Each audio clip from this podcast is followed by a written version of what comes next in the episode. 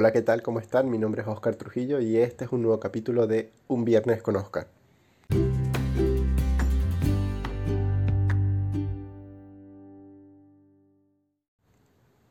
El día de hoy tenemos un tema bastante interesante porque, bueno, es algo que en general hoy en día todas las personas, o por lo menos la mayor cantidad de personas, conoce y es que vamos a hablar hoy sobre superhéroes, específicamente superhéroes de Marvel.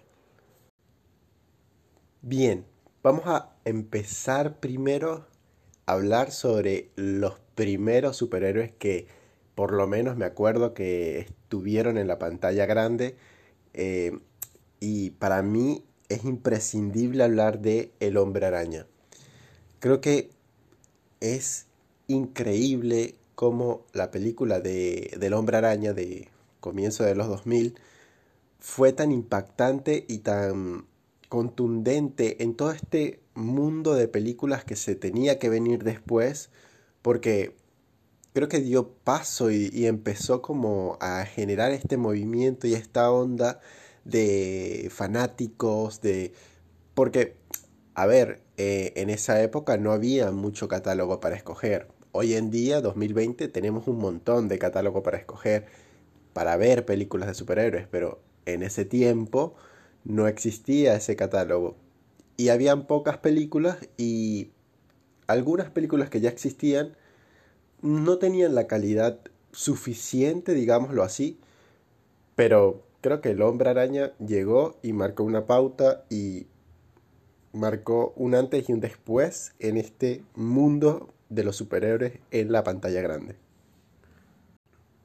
Creo que esto a grandes rasgos fue lo que hizo que la industria de las películas se dieran cuenta que había un gran potencial en toda esta área que no se había explorado o que se había hecho, pero no de la mejor manera. Y es que antes los superhéroes se limitaban a vivir en cómics, a vivir en series, pero no le daban un espacio y una importancia tan grande porque mm, capaz no lo, no lo veían con, con la fuerza suficiente como para representarse en una película.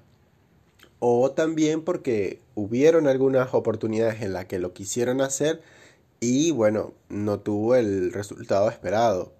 Hay varios casos así, por ejemplo, ahorita se me viene a la cabeza el caso de Daredevil que no, no fue una buena película, este, tuvo unas críticas malas, no recaudaron mucho dinero tampoco, o sea, no fue una película exitosa, digamos, sino que bueno, este, fue como una piedra en la que se tropezaron los productores porque bueno, lo intentaron y no lo lograron.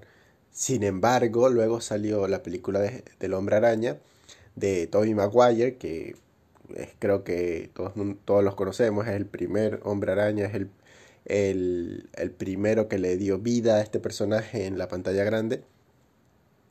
Y fue un éxito. Y hoy en día vemos también la, la, película y aunque ya está desfasada, digamos, por un par de décadas aproximadamente, sigue siendo una película con una buena calidad para su época. Entonces, eso es lo que creo que ayudó mucho a que la película trascendiera y que, no sé, este, los productores y toda la industria en general se diera cuenta del potencial que tenía este tipo de película.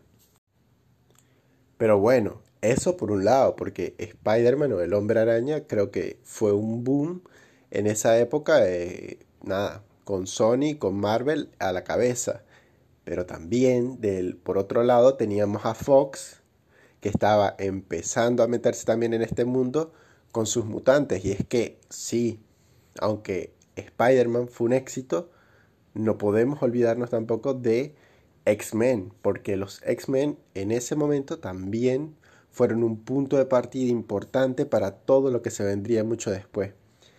Y creo que acá es donde, eh, por lo menos en mi caso particular, cuando me, siento a, ver todo lo que ha cambiado, siento que los los X-Men en ese, en ese momento tenían todo para ser los líderes del el mercado de, de, superhéroes. O sea, en, hablo de cualquier tipo de, de, producto, ya sea película, sea series, que por cierto, la serie de los X-Men de los 90 era impresionante, era una cosa que, eh, no sé, creo que cada niño, cada joven o adulto, lo que sea, que vivió en esa época de los 90, la tuvo que ver. Es una serie que, que trascendió muchísimo y aparte que, no sé, creo que marcó también un punto de partida muy importante para todo este tipo de series animadas. Pero, pero la venían rompiendo los X-Men. Y, y en las películas lo hicieron, porque sí lo hicieron. Pero bueno, la historia de los X-Men siento que ha sido un sub y baja de, emociones y de cosas raras y y bueno, este, más adelante terminaremos de hablar un poco de los X-Men porque es bastante largo en realidad el tema. Así que sí, por un lado entonces tendríamos a Sony junto con Marvel haciendo películas de Spider-Man. En particular hicieron tres, que fue Spider-Man 1, 2 y 3, pero em, bueno, ya saben cómo va la historia de, de las películas de Spider-Man. Es un no sé, es una cosa de que la primera fue un gran éxito, la segunda fue también un gran éxito y la tercera decayó terriblemente que bueno, decidieron cerrarla ahí porque eh, tuvo críticas muy malas y porque la película de verdad no le gustó ni a los fans ni, ni a los críticos, o sea, la verdad es que la película, la, la tercera película de, de Spider-Man no fue lo que se esperaba. Pero del otro lado tenemos entonces a los X-Men, que los X-Men eh, empezaron con, bueno, X-Men 1, luego eh, las películas individuales de Wolverine, eh, y bueno, ellos tienen un montón. De hecho, una de las cosas que me parece de, de las películas de los X-Men es que siento que están como desordenadas. Y es que a veces como que darle un orden a esas películas es complicado porque como que no salieron con un orden específico, sino que a mí me parece, y ojo, no sé, porque no, no, tengo la dicha de trabajar en una de estas casas o estas productoras, pero me parece que fue algo como muy sobre la marcha y como que no le dieron eh, el orden que se merecía. Y creo que eso se ve un poco. Yo como fan que soy lo veo desde afuera. Imagínate estar dentro de la productora o trabajar de la mano con la productora. Obviamente lo ibas a ver mucho más fácil.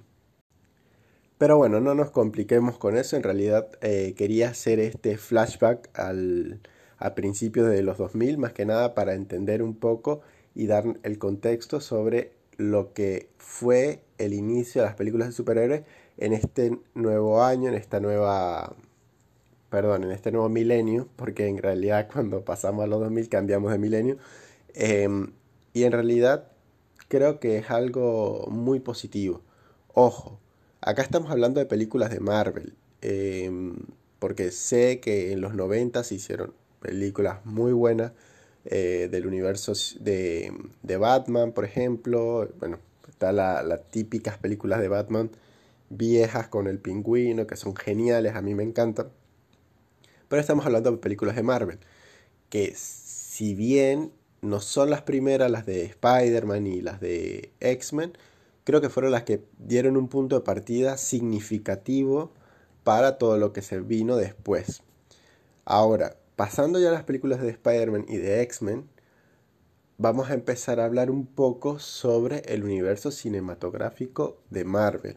Sí, que el universo cinematográfico de Marvel, recordemos que hoy en día los manejan tanto Disney como Marvel, porque es una alianza que tienen entre ellos. Y bueno, acá es donde empieza todo el nuevo cuento y todo este nuevo mundo que crearon ellos. Aunque bueno, de Batman capaz hablaremos en otro capítulo porque la verdad que tanto para eh, las décadas anteriores de, del 2000, para toda esa fecha que tuvimos antes, creo que fue un pionero en cuanto a las películas de superhéroes. Ya les digo, hay películas muy buenas como las películas del pingüino, con Batman, Batman y Robin, qué sé yo, que son películas muy viejas, pero que son películas bastante buenas. Eh, luego tenemos la saga de Christopher Nolan, que bueno, también está alrededor de los 2000, así que... Pero bueno, en otro capítulo me parece que podríamos hablar de este universo diferente, porque en realidad el universo de Batman es el mismo universo de DC Comics, entonces eh, creo que va por otro lado. Lo podemos dejar para otro capítulo. Sin embargo, eh, hoy queríamos hablar directamente de Marvel porque creo que ya con Marvel es más que suficiente. Y me parece que es suficiente porque es que hay mucho de qué hablar. En realidad, Marvel, como les venía diciendo, tuvo pasos muy lentos en la industria del cine, pero a su vez, eh, cuando ya tenían cierto nivel en cuanto a la calidad de las películas, creo que lo hicieron muy bien. Y la estrategia que hicieron fue una estrategia muy buena porque crearon todo su universo alrededor de una saga, es decir, fueron como dándonos ciertas pequeñas fracciones, tanto de la saga como personajes nos fueron dando, hasta tener un universo conformado y poder hacer un evento increíblemente enorme como el que vimos en Avengers Endgame. Y es que para mí, y es lo que yo quiero llegar un poco con este capítulo al final, es de hablar eh, justamente de eso, de Avengers Endgame, porque muchas veces, bueno, sí, nos gustan diferentes películas de, todo lo que es el universo eh, cinematográfico de Marvel, pero hay que hablar de ese evento, o sea, increíblemente cómo llegamos al punto en el que crear una película tan grande y tan épica, y hablo de épica no solamente por decir la palabra, sino porque de verdad la cantidad de personajes, la cantidad de historias que se, que se tenían previas, la historia principal, el cierre de un ciclo completo y de una saga completa. Es impresionante cómo fueron armando todas estas pequeñas piezas para junto eh, con todos los personajes y con todo lo que habían plasmado poder hacer un rompecabezas completo que es increíble. Ahora, ya teníamos, como les venía diciendo, perdón que me desvíe un poco porque, bueno, nada, quería hacer ese paréntesis de lo de DC para no mezclar un poco las cosas y que eh, sepamos hacia dónde vamos a ir con el capítulo. Bueno, ya teníamos entonces, por un lado, a Spider-Man, por otro lado, a los X-Men. Luego sale una película como a su bola, porque en realidad la película no como que no seguía cierta, ciertos lineamientos o, no conectaba tampoco mucho con lo que ya teníamos y lo que ya conocíamos del universo de Marvel. Y es esta película de Hulk. Que me acuerdo de la película de Hulk, la primera, no estaba tan mal en realidad. A mí me gustó hasta un punto, me gustaba esa película porque decía, bueno, a ver, es otro, es otro héroe, es otra historia, eh, nada, como que le di la oportunidad. Sin embargo, bueno, no era mi favorita. De hecho, Hall tampoco es uno de mis personajes favoritos. Nunca me, me ha llamado mucho la atención. Pero bueno, estaba. Luego de eso, pasa esto con Disney, con Marvel, y empiezan a crear y a dar forma al universo cinematográfico de Marvel. Y empezamos a ver películas como Iron Man. Que wow, Iron Man creo que fue el santo grial de las películas de superhéroes para ese entonces. Impresionante cómo hicieron con un superhéroe para, para que transmitiera tanto y de verdad transmitiera lo que era el superhéroe, porque en este caso Iron Man, eh, la película, es como plasmar lo que está en el cómic directamente en la pantalla por lo menos yo soy muy fan de Iron Man, es creo que de mis superhéroes favoritos, si no el favorito de hecho. Y, es impresionante ver cómo ese personaje lo veía en cómics y, y, por fin lo estaba viendo en las pantallas y estaba bien hecho, estaba bien elaborado, o sea, tenía un contexto bueno, la historia que, que nos presentaron fue bastante buena, historia de orígenes del personaje las actuaciones, espectacular. ¿Qué puedo decir de Robert Downey Jr. como Iron Espectacular. La calidad de, la, de los efectos especiales, increíble. el traje, todo. O sea, yo creo que Iron Man 1 para mí, mmm, pocos defectos, muy pocos y de verdad que hay que buscarlos y hay que rebuscarlos dentro de la película porque por lo menos para mí es una joya dentro del universo cinematográfico de Marvel. Ahora, empezando con, con Iron Man, teníamos como esta, esta necesidad de saber más sobre estos superhéroes. Porque si bien ya veníamos conociendo algo de, del hombre araña, algo de Hulk o de los X-Men, como que sabíamos que esas cosas eran, digamos, aisladas. En realidad, la historia de, Spider-Man está muy aislada, de hecho ya había cerrado eh, la saga que habían presentado de, de tres películas de Spider-Man. Los X-Men, aunque seguían sacando películas, sabíamos que era aislado también Hulk, eh, no sé, fue una piedra que cayó en medio de todo esto y, ahí se quedó. Pero Iron Man representó eso, el punto de partida para seguir presentando personajes de este mismo universo y que por fin pudiesen conectar entre ellos, es decir, que viviesen en un mismo universo, que pertenezcan a un mismo universo en el cual puedan eh, interactuar, pueda pasar algo que los involucre.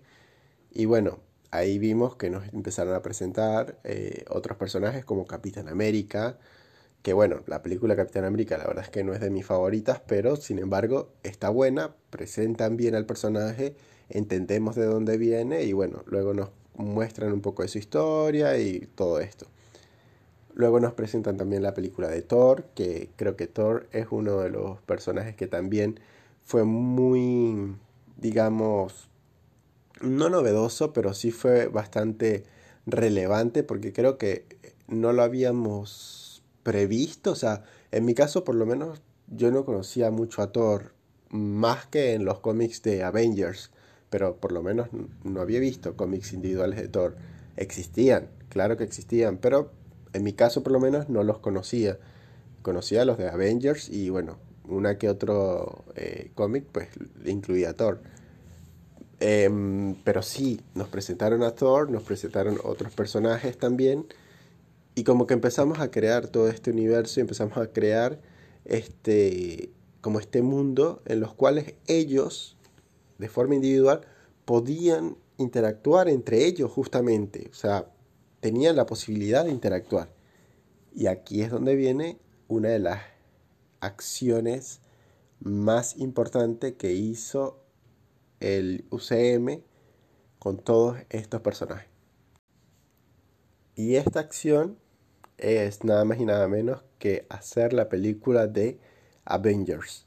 La primera película de Avengers. Creo que para muchos, incluyéndome, fue un momento épico en la pantalla porque por fin podíamos ver todos estos personajes reunidos, por fin podíamos ver no sé, sus problemas y que compartan esos problemas, em, ver un villano en común para todos, no sé, es que fue increíble porque aparte todo estaba bien construido, es decir, años atrás veníamos viendo cómo nos presentaban cada personaje y cómo sabíamos que, que, los personajes iban a atender ese camino y más allá de eso, lo, lo que a mí más me volaba la cabeza es que nos presentaron a Thanos, que era el villano principal de toda la saga, pero nos lo presentaron desde la primera película de Avengers. Entonces sabíamos que esto al final iba a terminar en una confrontación mucho mayor y mucho más importante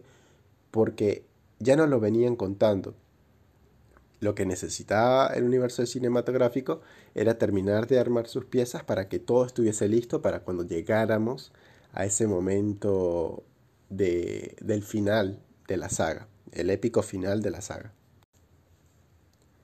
Pero bueno, ya con, con todo este contexto vamos a avanzar un poco en, en, el tiempo y la verdad es que ya pasamos el 2010 y pasamos todas estas fechas.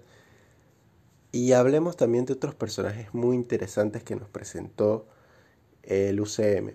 Y creo que no sé, creo que mucha gente no se esperaba el éxito que tuvieron y, el buen recibimiento que tuvieron, porque en realidad eran personajes que no conocíamos. En mi caso particular, no, no los conocía. y sé de que la mayoría de las personas cuando los vio por primera vez tampoco sabían quién eran. Pero los presentaron de una forma tan buena y los presentaron de una forma tan, tan divertida y tan, tan, no sé, como tan amigable para entender su historia que, que fácilmente conectamos con ellos. Y estoy hablando claramente de Los Guardianes de la Galaxia, que creo que es una de las películas que también tiene mucho peso en el UCM y es específicamente por eso, porque nos presentaron personajes nuevos, pero que, nos, que pudimos conectar con ellos de, de una forma rápida y, y, fácil, porque eran personajes que tampoco eran muy complejos. O bueno, a ver, no le quitemos un poco de mérito a la complejidad que tiene la, la relación de Star-Lord con su papá y todo esto, pero bueno, me entienden, o sea, la, la, la película, la primera película de Guardianes de la Galaxia, creo que fue una película que conectó rápido con la audiencia porque, bueno, era eso, una película cómica, eh, con personajes nuevos, no tan complejos y que fue fácil de, de, de, aceptarlos y de quedarnos con ellos porque la verdad es que son personajes que hasta hoy en día eh, les gusta mucho a la audiencia. A mí por lo menos me encanta el personaje de Rocket Raccoon, me parece espectacular, de las mejores creaciones que ha hecho Marvel en bastante tiempo y, y bueno, me parece que es importante resaltar esta película porque también mostró cómo los personajes nuevos pueden llegar a ser importantes dentro de la saga. Pero también, a su vez, así como nos presentaron personajes nuevos que eran llamativos, que nos hicieron reír, que, que eran interesantes también, creo que nos presentaron algunos personajes que no tenían buena calidad. Y como todo, no solo es la parte positiva, sino que también hay una parte mmm, no tan positiva. Y es que creo que también por el afán y la carrera de hacer película constantemente, todos los años, sacar película, algunos personajes como que no tuvieron la importancia o no estuvieron tan bien desarrollados como se hubiese esperado. En este caso, por lo menos, puedo recordar al, al caso del Barón Zemo. el Barón Zemo es uno de los personajes, mm, digamos, no lo de los más importantes, pero sí es un personaje que tiene bastante relevancia en los cómics. Eh, su historia, pues, tiene relevancia en, el mundo de, de, los cómics de Marvel. Y, y en las películas como que no lo no le dieron tampoco el espacio suficiente y creo que no lo pudieron llevar de forma buena. Sin embargo, bueno, cumplía su papel, cumplía su función dentro de la película, pero ahí se quedó.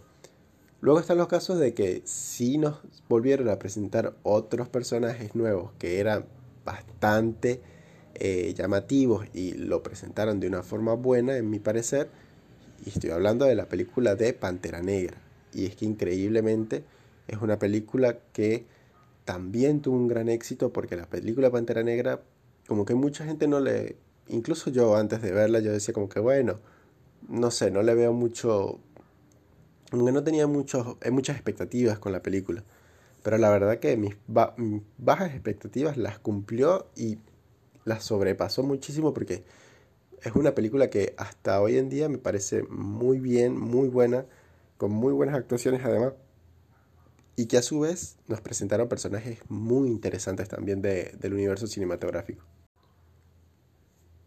Ahora, si seguimos avanzando, bueno, la idea del capítulo no es hablar personaje por personaje, pero bueno, uno de los personajes que, que me gustaría también resaltar sería obviamente en Avengers, cuando ya teníamos muchas más historias contadas y muchos más personajes armados, nos presentaron la segunda película de Avengers, que fue el cierre del, del segundo periodo de películas eh, y, y, nos presentaron personajes nuevos, personajes muy importantes hasta el sol eh, de hoy, es que tenemos por lo menos a Wanda Maximoff, que obviamente es la bruja escarlata, a Vision, que obviamente es el androide, este, pues nada, que también es pareja de, de Wanda, y nos presentaron a un nuevo villano que era Ultron. y Ultron, este, aunque le cambiaron algunos aspectos del cómic, a mí por lo menos me gustó porque siento que era, es como dentro de los villanos de Marvel, es como el que se diferencia de cierta forma. No solamente por ser una máquina ni nada, sino porque tenía como una... Mm, como que su, su ambición y su, y su fin estaba un poco justificado, pero eh, obviamente, a ver, no, no, no es que lo estoy justificando sus acciones, pero digamos que tenía otro, otra mentalidad en cuanto a los villanos, porque, a ver, en general los villanos todos quieren o destruir el mundo, destruir el universo, o hacer lo que se les cante, pero Ultron, él quería este, purgar de cierta forma. Aunque bueno, Thanos también, pero es diferente porque también está contado de una forma diferente, es una creación que hicieron. Entonces, no sé, a mí por lo menos esa película, aunque sé que muchos de los fans no les gusta, ven que bajó la calidad desde la primera de Avengers hasta esa. Ojo, a mí me parece que la primera película de Avengers es mejor, pero la de Ultron no me molesta tampoco. No es mi favorita, pero no me molesta. Y lo que sí agradezco de esa película es que nos presentaron personajes muy relevantes, como ya les dije, Wanda, Vision, el mismo Ultron, y bueno, Quicksilver para nada, porque igual murió en esa película, ¿no? Spoiler, pero es viejísima, o sea, ya tienen que haber visto la era de Ultron. Bien, ya saliendo de la era de Ultron y toda esta parte del segundo ciclo de películas, empecemos a hablar de las últimas películas que fuimos viendo. Y es que también nos presentaron muchos personajes nuevos, por lo menos en, en el momento de que eh, llegamos a Capitán América Civil War, nos presentaron obviamente a Spider-Man, que ya dejaba el, el Spider-Man de Sony, el típico Spider-Man de Sony, porque sí, a todas estas, eh, mientras empezó el, el universo cinematográfico de Marvel, hasta, hasta el momento que nos volvieron a presentar el, el Spider-Man de, de, Marvel como tal con Disney, ya teníamos no solamente la película del principio, la que les hablé del principio de Tobey Maguire, sino que también teníamos un nuevo Spider-Man que era el de Andrew Garfield, que también estaba con la, con la distribuidora Sony, con la productora Sony. Entonces, digamos que por ahí este, los fans ya querían un solo Spider-Man que representara de verdad y que se uniera a todo este nuevo universo que se estaba creando. De hecho, que ya está bastante formado en ese momento. Y aquí es cuando nos presentan a el Spider-Man definitivo, entre comillas, porque no quiero decir definitivo y el día de mañana se acaban los acuerdos que ellos tienen y nos vuelven a sacar a Spider-Man de, del universo y, volvemos a ver, no sé, otro reboot innecesario del, personaje. Pero bueno, nos presenta a este Spider-Man con Tom Holland y, y, creo que fue impactante porque era como algo que ya muchos fans estaban pidiendo y que aparte sumaba un montón al tema de la eh, película, al tema que, se estaba tratando en ese momento, que era eh, la guerra civil que se armó con los bandos de Capitán América y el otro bando con Iron Man. Que obviamente yo pertenezco al bando de Iron Man, pero, pero bueno, eso ya, ya es cuestión de cada quien. Así que sí, en ese momento también vimos y ya teníamos una gran cantidad de personajes. Ya en ese momento teníamos por lo menos a Ant-Man, que ya nos habían hecho su película eh, individual y como sus, sus inicios y todo. También ya teníamos más establecido el personaje de Pantera Negra, de Wanda Maximoff, de Vision. Como que ya teníamos un montón de, personajes eh, ya más armados. Obviamente también veníamos trayendo los anteriores, en este caso eh, la Viuda Negra, que nos la presentaron mucho antes, al igual que Hawkeye y todo. Bueno, Iron Man, Capitán América, obviamente. Pero obviamente también sacaron de cierta forma algunos personajes que eh, como que no participaron en, este, en, este, en esta película, como por lo menos Thor y Hulk, que están, no sé, se habían ido y qué sé yo, y no están para esta película. Bien, ya para este punto ya teníamos un montón de personajes armados y eh, también teníamos un montón de historias ya contadas. Pero faltaba más, porque en realidad desde la primera película de los Vengadores habían dado ese mensaje de que al final iba a haber un conflicto enorme, universal, y que iba a tener que, que, ver con Thanos, con el villano principal de toda la saga. Y ahí es donde empieza esta travesía para llegar a, a estas películas, estas últimas dos películas de Avengers, de, de Avengers Infinity War y de Avengers Endgame, que son el final y el cierre perfecto para toda esta saga. Que por cierto, antes de llegar a eso, nos presentaron también personajes como Doctor Strange, que increíble, o sea, también uno de los personajes que me parece que son mejores del universo y que también está muy bien contado. También teníamos otros personajes, como por lo menos el de Capitana Marvel, que nos contaron su historia, digamos, eh, de inicio, de orígenes, y eh, luego, bueno, la incorporaron a, al momento y a la, a la película en la que estábamos situados. Básicamente porque yo siento que Capitana Marvel también tenía que presentarse porque ella va a ser como uno de los pilares fundamentales para todas las películas que se vienen. Entonces ya era hora de que la presentaran y bueno, la presentaron de buena forma. Obviamente la película de Capitana Marvel tiene opiniones muy em, mm, como divididas porque en realidad hay gente que le encanta y gente que la odia.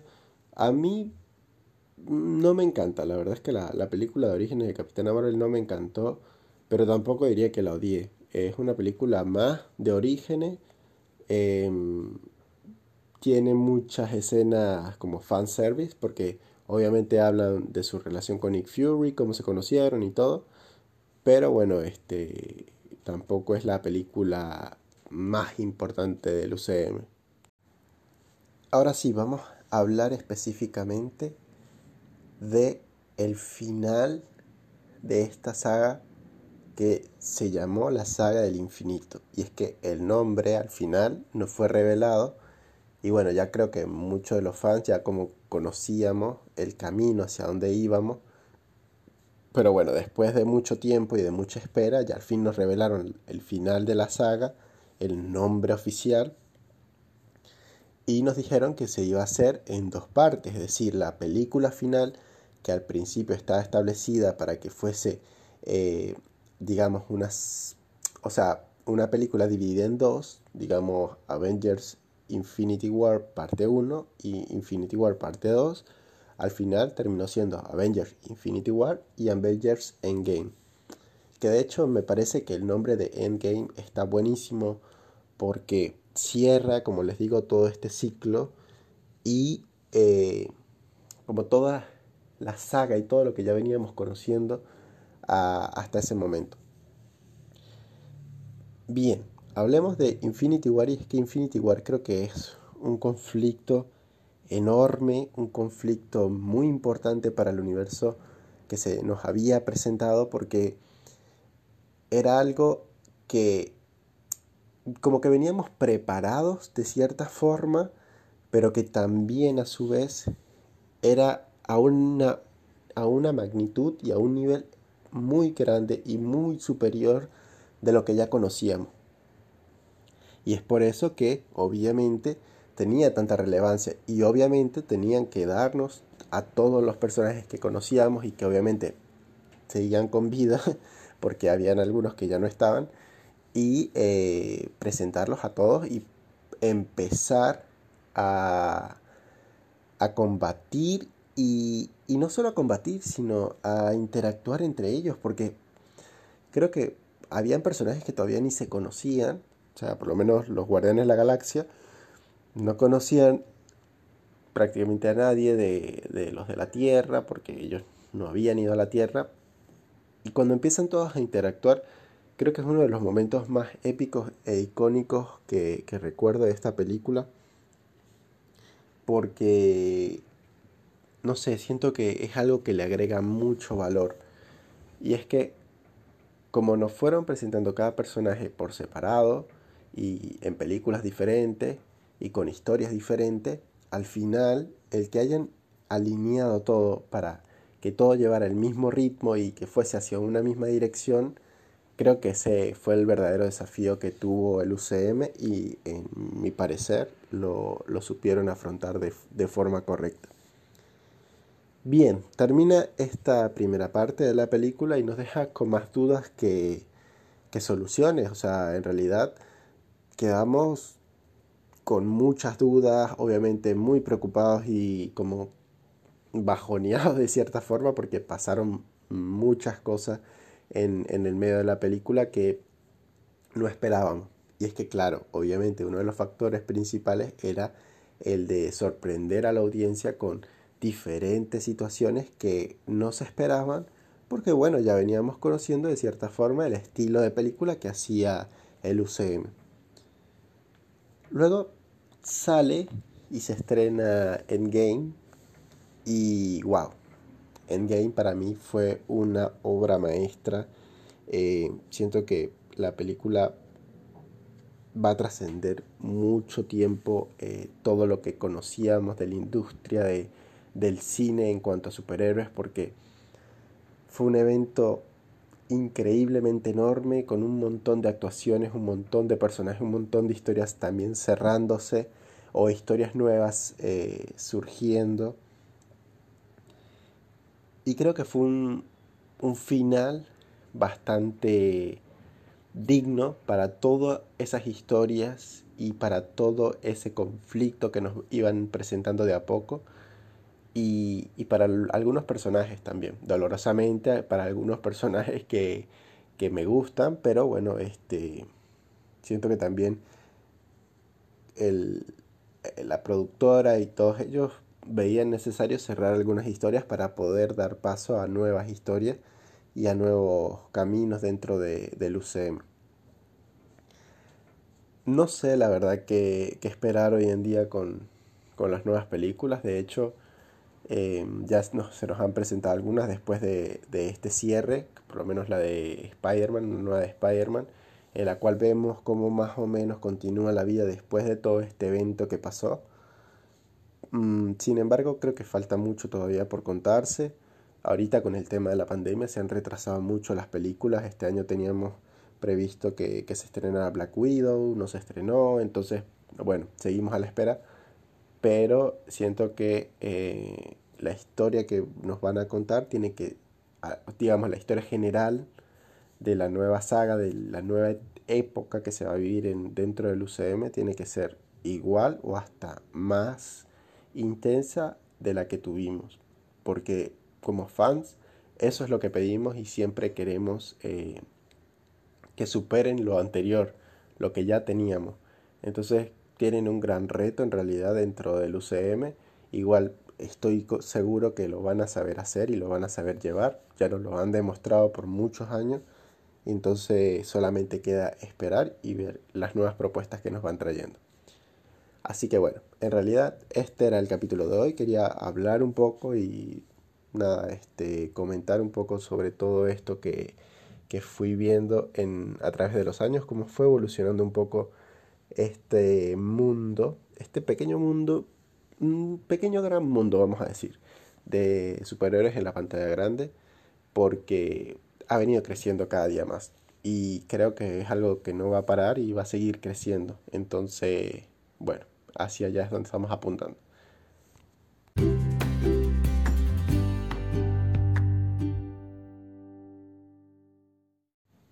Ahora, si les gustó el capítulo y si quieren dejarme algún comentario, no sé cuál es su película favorita dentro del UCM o fuera del UCM, capaz eh, qué expectativas tienen para las próximas películas, me lo pueden dejar en mi Instagram que es arroba Oscar Trujillos con S al final. Por ahí también pueden dar algún tipo de comentario, no sé, del podcast, qué capítulos quieren escuchar próximamente, siempre los estoy leyendo por ahí. Así que bueno, me despido, nos vemos el próximo viernes en un nuevo capítulo de Un Viernes con Oscar. Que estén bien, que tengan feliz fin de semana y cuídense mucho. Chao.